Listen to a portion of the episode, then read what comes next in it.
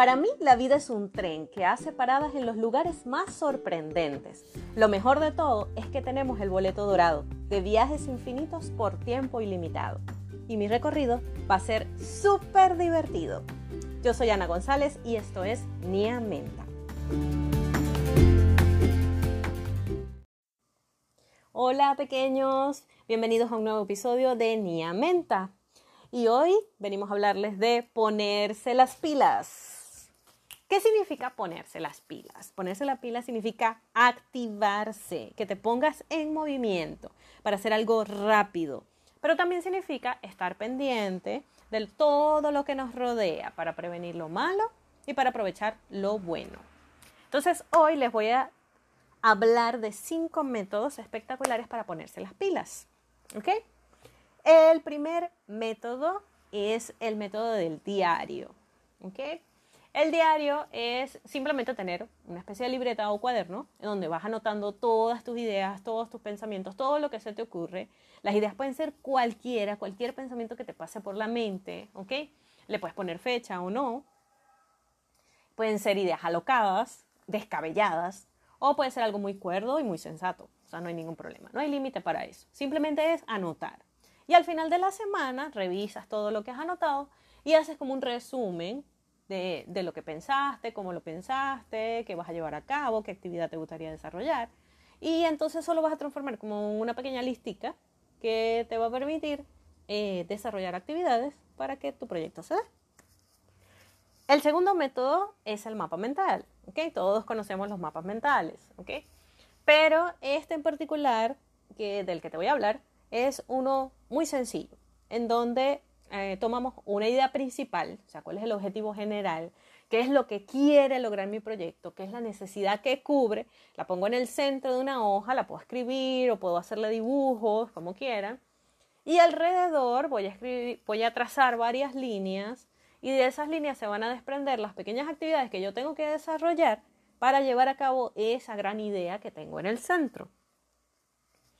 Después de que yo tenga todas esas actividades alrededor, yo las voy a clasificar en, eh, a ver, ¿cómo las clasifico? Las clasifico de tal forma que las pueda ir agrupando. Por ejemplo, aquellas ideas que tienen que ver con la parte contable de mi proyecto, las actividades las voy agrupando. Luego hago otra listica en donde las actividades que tienen que ver con el desarrollo del talento las agrupo. Y así voy con cada grupo de ideas. Y a la final me deben quedar como unos cuatro o cinco grupos de ideas. Y entonces yo voy a comenzar a desarrollar cada una y las puedo ir tachando o coloreando cuando ya las voy cumpliendo. El tercer método sería la cartelera. En una cartelera yo voy a colocar diferentes fotografías, la puedo hacer a mano o la puedo hacer en digital. Fotografías, colores, tipografías, textos, eh, palabras inspiradoras. Eh, es como una especie de collage en donde yo voy a agrupar todo lo que me inspira y todo lo que yo quiero lograr. ¿Ok? Y a cada uno le voy a asignar una actividad. O sea, ah, para tener esto, debo hacer esto. Para poder tener esto, debo hacer esto. Y ya finalmente yo las puedo ir chequeando cada vez que, que las cumpla o le puedo pegar una calcomanía, por ejemplo, o un sticker en, en digital, o la puedo ir marcando, ¿ok? Subrayándola de alguna forma o poniéndole un círculo o un check. La idea es que tú la puedas visualizar y, puedas ir eh, como depurándola, editándola a medida que va avanzando el tiempo en tu proyecto y, que vas cumpliendo cosas. Después tenemos otro método que es el método de audio, ¿no? Eh, tú puedes ir grabando por notas de voz, puede ser en tu celular o en una grabadora, puedes ir grabando todas las ideas que te pasen por la mente, todo lo que se te presente, y luego lo vas agrupando por carpetas. Eh, por ejemplo, en una carpeta tengo ideas para mi producto, en otra carpeta tengo ideas para promocionar el producto, en otra carpeta tengo eh, ideas para captar personal que me apoye en mi proyecto. si lo que quiero es tener un mentor, ideas para conseguir el mejor mentor y así sucesivamente. Entonces vas organizando todos tus audios de acuerdo a lo que quieres lograr. Y a medida que lo vas logrando, ¿okay? reemplazas el audio por otro audio que diga cómo lo lograste o borras, vas borrando lo que ya vas cumpliendo. Luego tenemos el método de lista, ¿ok? Es una lista que podemos hacer en nuestra agenda y que la deberíamos tener en una página que podamos consultar constantemente, en donde yo voy a ir colocando las diferentes actividades como un paso a paso que me van a llevar a cumplir mi proyecto. Pero cada una de estas actividades debo colocarle al lado, entre paréntesis, em, para qué quiero realizar esa actividad. Si no puedo conseguir un para qué de esa actividad, entonces la actividad no debería estar en la lista porque es simplemente algo que quiero hacer, eh, no sé, fuera del lugar, pero no tiene un propósito dentro del proyecto. Esta lista te va a permitir la posibilidad de que tú puedas ir tachando o marcando lo que ya vas desarrollando. Es muy importante que en todos los métodos nosotros podamos ir borrando o eliminando las cosas que tenemos pendientes por hacer, que las vayamos tachando de alguna forma, que las vayamos marcando, porque eso te inspira a seguir adelante. Eso es lo que te permite eh, sentirte satisfecho con el camino recorrido. Y lo ves como un avance. Entonces, por lo menos en mi caso, que hago muchos mapas mentales, es buenísimo porque yo los voy marcando con mi resaltador o, cuando hago listas en mi agenda, las voy marcando con mi resaltador y el resaltador me parece maravilloso, nunca puede faltar en mi cartuchera, porque eso es lo que me permite a mí sentirme satisfecha con que he cumplido ya una serie de actividades para lograr mis, mis objetivos. Bien, espero que todo esto les haya ayudado muchísimo para que se pongan las pilas es importante en la medida de lo posible que todos estos métodos puedan estar visibles. No, no son una fórmula, ¿ok? Ustedes los pueden modificar como ustedes quieran, como se adapte a sus necesidades. Y también los pueden mezclar entre sí. Yo hago mapas mentales en donde le hago dibujos, pero también a veces los mapas mentales parecen como diarios porque son uno cada día y así sucesivamente. Lo que les, les acomode y les haga sentirse mucho más proactivos.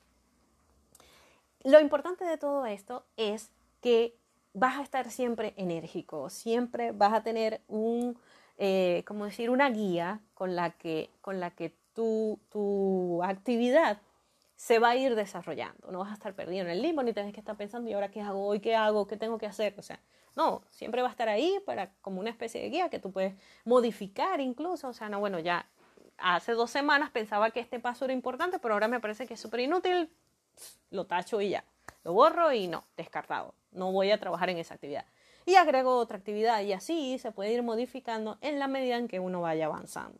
Pero lo importante es que eso te va a mantener enérgico, te va a mantener en movimiento y va a permitir que te pongas las pilas todos los días. Una cosa súper importante al ponerse las pilas es ser como una esponja, estar pendiente de todo lo que sucede en tu ambiente. ¿ok? Estar pendiente de las necesidades de las personas, eh, estar pendiente, que estén relacionadas con tu oficio, claro, pero eh, estar siempre captando, absorbiendo conocimiento, viendo quién puede ser ese mentor que te puede apoyar o ese asesor que te puede, que te puede brindar más conocimientos para desarrollar X actividad pero siempre estar pendiente de esas oportunidades, ¿ok? Y en esta era digital es muy, muy, muy sencillo porque la información te llega sola. Lo importante es depurarla bien, o sea, no quedarse viendo un montón de información que, que es más de lo mismo, sino saber muy bien qué es lo que realmente va a funcionar para ti y qué no.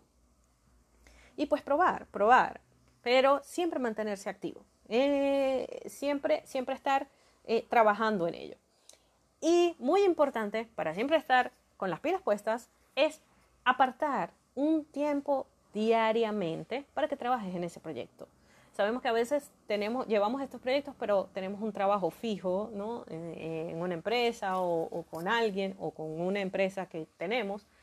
Entonces desarrollamos las actividades de nuestra empresa o de nuestro oficio, de nuestra profesión, pero siempre dedicar una o dos horas a nuestro proyecto diariamente. No importa qué día de la semana sea.